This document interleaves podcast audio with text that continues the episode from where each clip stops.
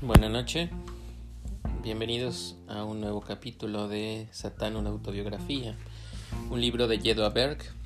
Este libro es de Kabbalah Center Publishing, que cuenta con los derechos, y estamos eh, leyéndolo como parte de apoyo para el entendimiento de los procesos del ego de un curso de milagros.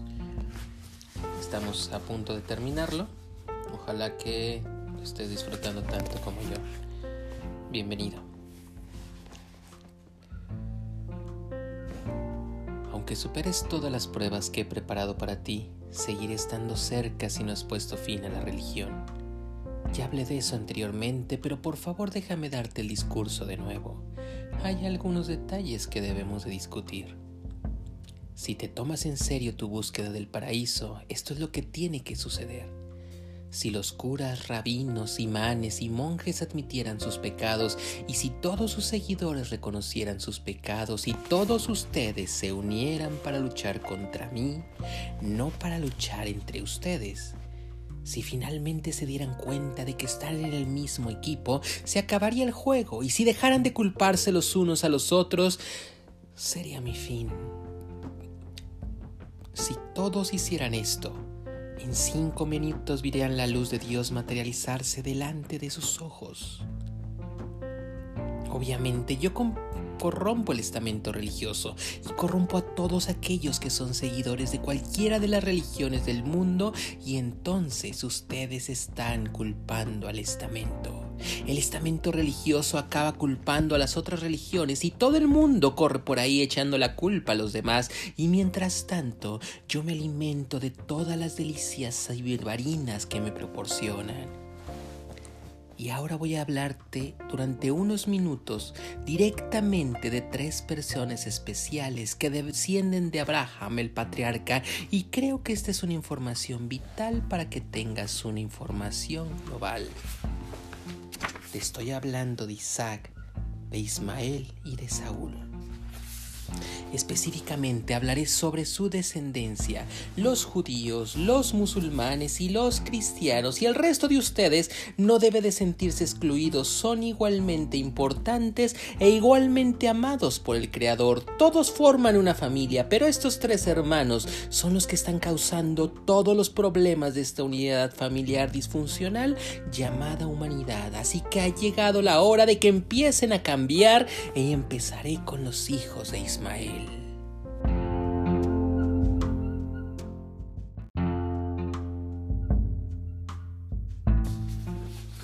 ¿Por qué crees que hacen una reverencia a los musulmanes cinco veces al día? ¿Para darles gracias a Alá?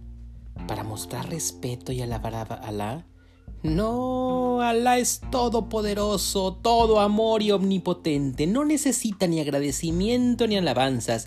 No quiere recibir. Alá solo quiere compartir y dar y amar. Y la razón por la que haces una reverencia cinco veces al día es para descargar tu negatividad, enterrar tu ego a mí en las entrañas de la tierra. Necesitas enterrarme y eso te abre para recibir el amor de Alá.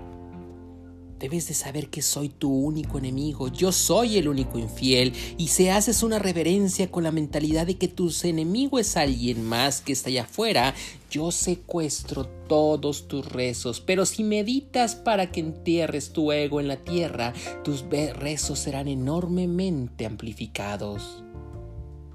Y te voy a dar un consejo. Después de hacer la reverencia mientras te estás incorporando, reza y eleva tu alma, tu yo auténtico hacia el reino divino para estar conectado con tu forma constante con Alá y solo yo, tu ego, tu adversario, impido que te conectes con Alá.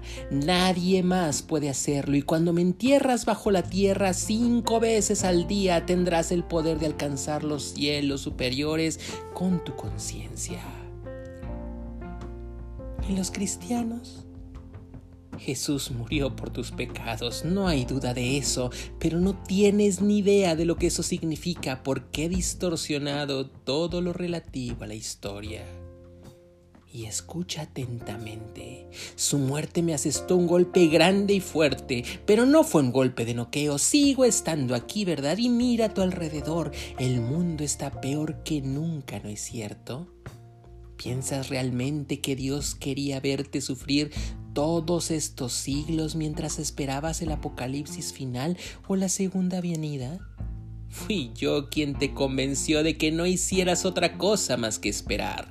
La generación de los israelitas y paganos que vivieron durante la época de Jesús estaba hundida hasta el cuello en la porquería y la autoindulgencia y Dios intervino a través de Moisés para sacar a los israelitas del apuro hace 3400 años y se vio forzado a intervenir de nuevo hace 2000 y ahí entró Jesús.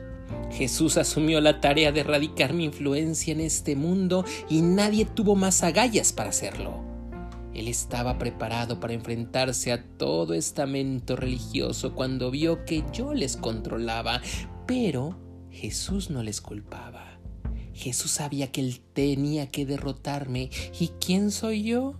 Yo soy la duda. La duda es la razón de base por la cual todo el estamento religioso se corrompió en primer lugar. Vayamos ahora al Gólgota, el lugar donde tuvo lugar la crucifixión de Jesús.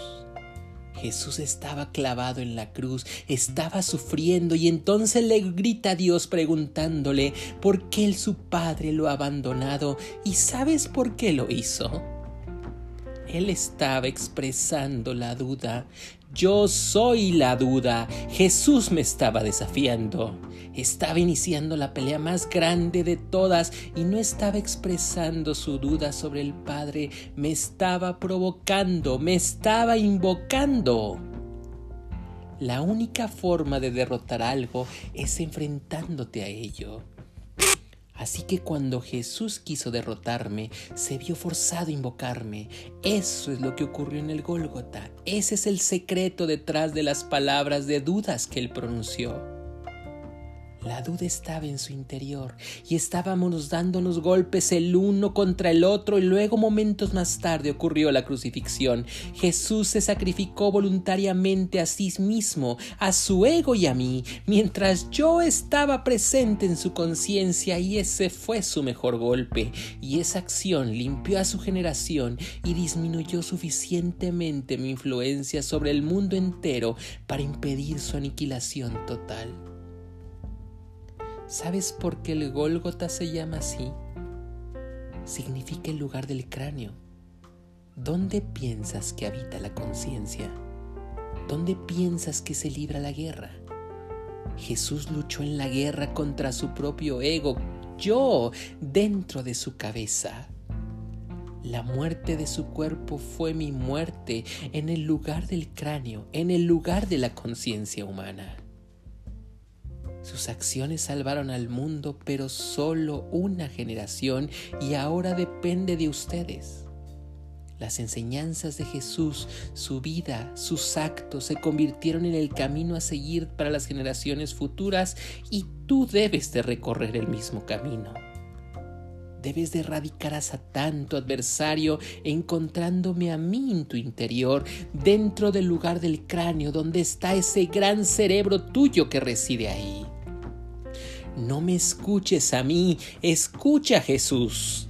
Síguele a Él. Aceptar a Jesús significa aceptar sus enseñanzas y su conciencia. Y si logras superarme, si me sacas de tu cabeza, verás que no hay contradicción en lo que crees actualmente ayudarías a tus hijos e hicieras todas sus tareas de la escuela para el resto de sus vidas, si aceptaras todos los castigos en su lugar cada vez que cometieran un error o se portaran mal? ¿Eso sería verdadero amor de padres? ¿Crecerían tus hijos para convertirse en adultos responsables y amorosos si tú absorbieras todos sus castigos? Este deseo de ayudar va en contra de la ley natural del mundo, es lo opuesto al amor y no logra pasar las pruebas de las relaciones desequilibradas. Los padres son los dadores a tiempo completo, ¿recuerdas? Esta es la verdad y solo la diré una vez. Lo que Jesús hizo por todos los cristianos fue ofrecer un camino para la salvación. En su nombre y por sus propios méritos, Él despejó el camino para ti. Pero tú tienes que recorrerlo. Él sufrió para abrir los canales con el fin de que pudieras conectarte con las dimensiones ocultas y establecer contacto con el Padre. Y para poder hacer eso, debes de derrotarme. Se les dio a todos una oportunidad de ganarse una recompensa inimaginable, pero para lograrlo es necesario encontrarme y vencerme. Y la razón por la que nunca me encontraste tu interior, la razón por la que te sentaste y pusiste toda la carga sobre los hombros de Jesús, es porque yo te dije que lo hicieras. Y créeme en esto, tu Salvador está enojado, está enfadado conmigo por haber hecho un trabajo tan bueno engañándote, pero también está molesto contigo por haber no haberme sacado del juego todavía. Y ahora te haré una confesión. Fue idea suya escribir este libro para darles a ustedes una oportunidad. Y no me malinterpretes. Yo quería escribirlo también. Te estoy animando, aunque siga haciendo ejercicios inconcebibles para vencerte, pero fue idea suya lanzarte este salvavidas. Mahoma y Moisés también estuvieron implicados. Así que todos aquellos que se hacen llamar cristianos no culpen a los judíos, ni a la iglesia, ni a los papas de la historia, ni a los adoradores del diablo, ni a la iglesia de Satán. No culpen a nadie aunque parezca justificado. Esa es una apuesta perdida. Cúlpenme a mí y solo a mí, a nadie más que a mí. Recuerden que yo soy su ego y no un demonio con cuernos que saca fuego por los ojos y por la punta de los dedos. Y entonces acaben conmigo y nunca que la única forma de derrotarme es sabiendo que soy su ego. No hay otra forma. Háganlo y acabarán con el juego. No lo hagan y el fuego seguirá ardiendo. ¿Tú crees que la Biblia habla de los israelitas? Se refiere a los judíos, pero no es así. Los israelitas incluyen a los cristianos, los musulmanes y los judíos que ven lo bueno en todo el mundo y ven la unidad en cada tradición. Un israelita reconoce lo sagrado de Moisés, de Jesús y de Mahoma. Un israelita los ve como almas que vinieron a este mundo para ayudarte a luchar contra mí. Un israelita es el oponente del yihad, del judío de la extrema derecha y de cualquier otra cruzada que solo vea lo que está mal en los demás o que solo quiera que el resto del mundo acepte sus creencias. Los israelitas no ven separación, ellos abarcan a todo el mundo, aceptan a todos los demás y permiten que las personas sean tal como son. Pero hablemos de los extremistas, ¿te parece? Solo hay una guerra santa, una, no dos, y es la guerra contra mí, tu ego. El enemigo es el gran Satán, no las personas que ocupan tu territorio, no las personas que no creen en tu Dios, solo yo, solo yo. Y si todas las personas en el mundo tienen una proporción de mí dentro de ellas, pero no puedes matar a esa fuerza llamada Satán en otra persona, es un ejercicio de futilidad. Estás escuchándolo directamente de una buena fuente. Soy yo quien te motiva a matar al satán que hay en otra persona porque sé que no funciona. Nunca ha funcionado y nunca la hará. Y no solo no funciona, sino que me fortalece. Y cada vez que intentas acabar conmigo aniquilando a uno de tus semejantes, me vuelvo más fuerte. Les engaño para que crean que están en una guerra contra sus semejantes y no lo están están dentro de una guerra dentro de cada uno de ustedes, forzándolos a apuntar con el dedo a todos los demás. Así que los israelitas no son judíos. Esa idea equivocada también fue de obra mía. No hay ningún lugar en la Biblia en el que Dios mencione la creación de una religión llamada judaísmo. Solo hay un camino el de mi derrota y aquel que llegue a dominarlo, merecerá ser llamado israelita.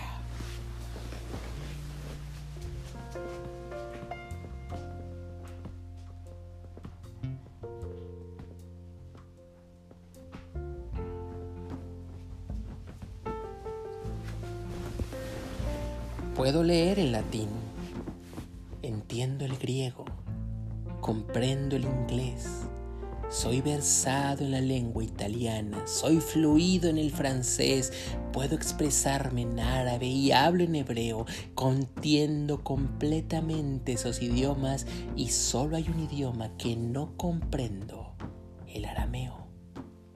Jesús tuvo sus conversaciones más privadas en arameo por esa misma razón.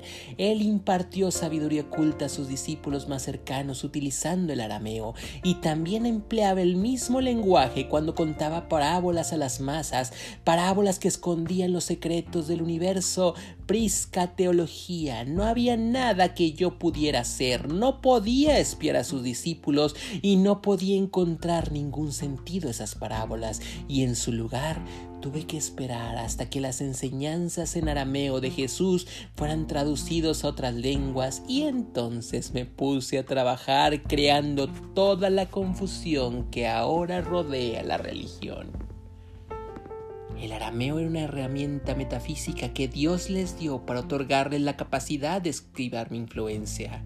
Esa era una de las reglas universales originales que se establecieron para gobernar esta realidad. No puedo interferir en los rezos pronunciados en arameo, no puedo tocarlo, pero los rezos en otras lenguas no suponen un problema para mí. Puedo interferir con ellos, con barreras, desviaciones y obstáculos. Recuerda, mi nombre significa bloquear y es difícil que se me pase un rezo y esta es una de las razones por las cuales tus rezos a menudo no reciben respuesta. Yo interfiero. Escucho los rezos de todo el mundo día y toda la noche y los desvío hacia la nada.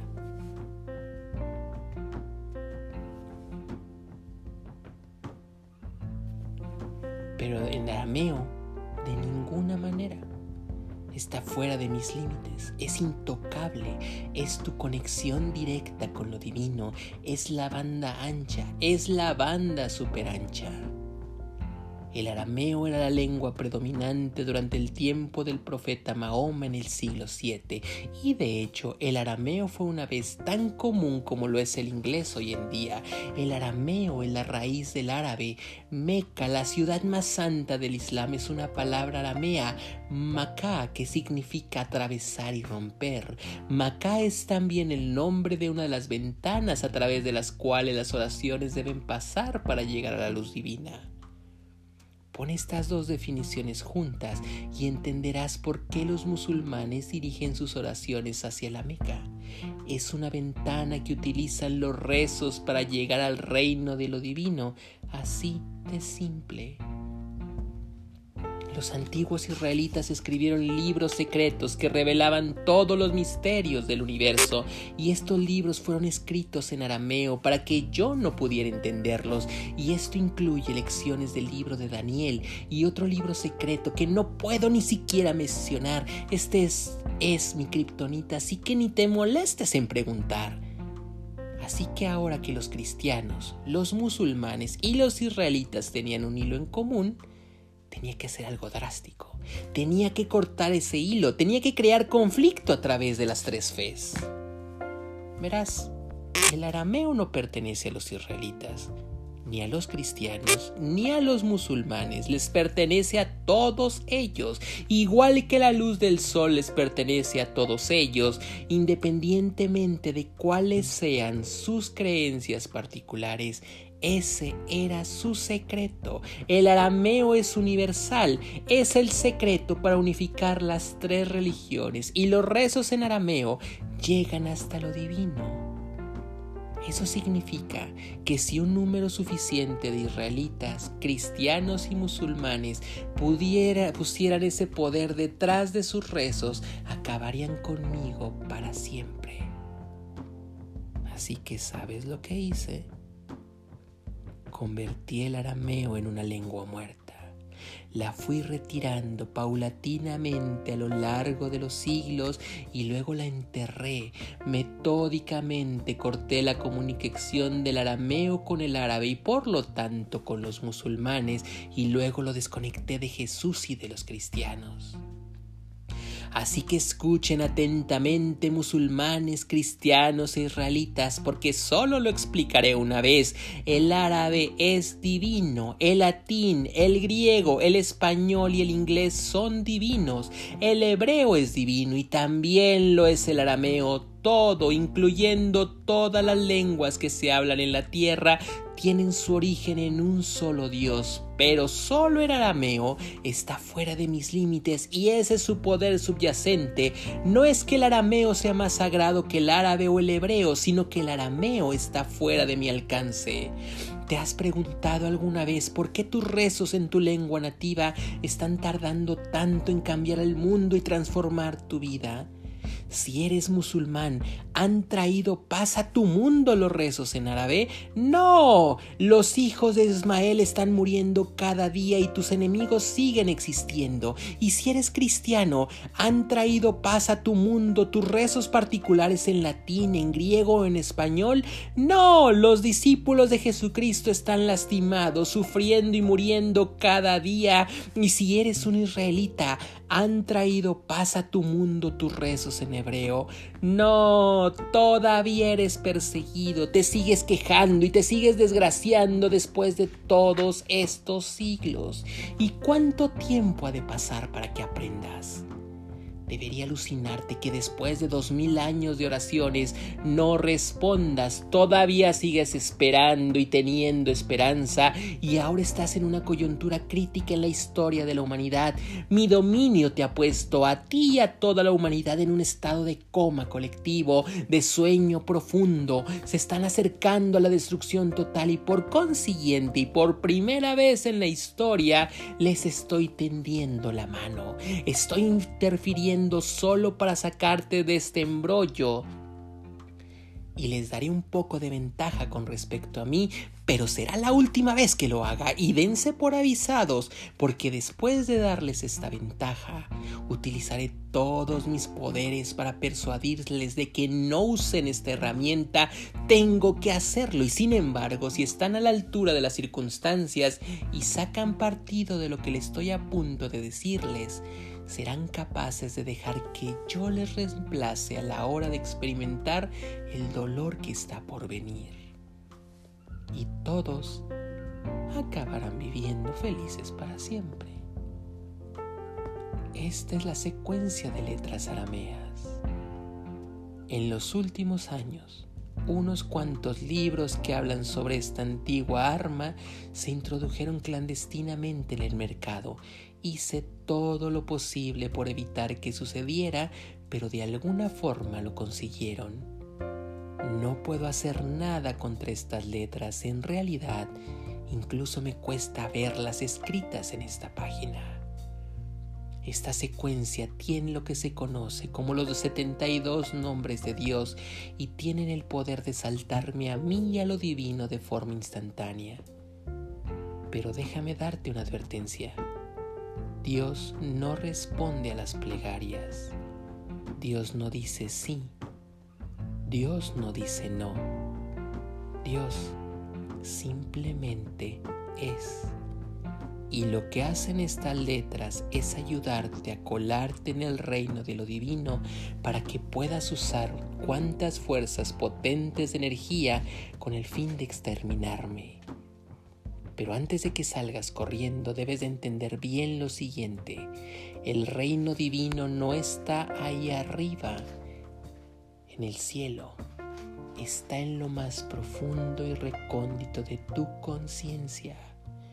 Estas letras llegan lo más profundo a ti y me extraen de tu mente tan rápida y fácilmente como un dentista extrae el diente de leche.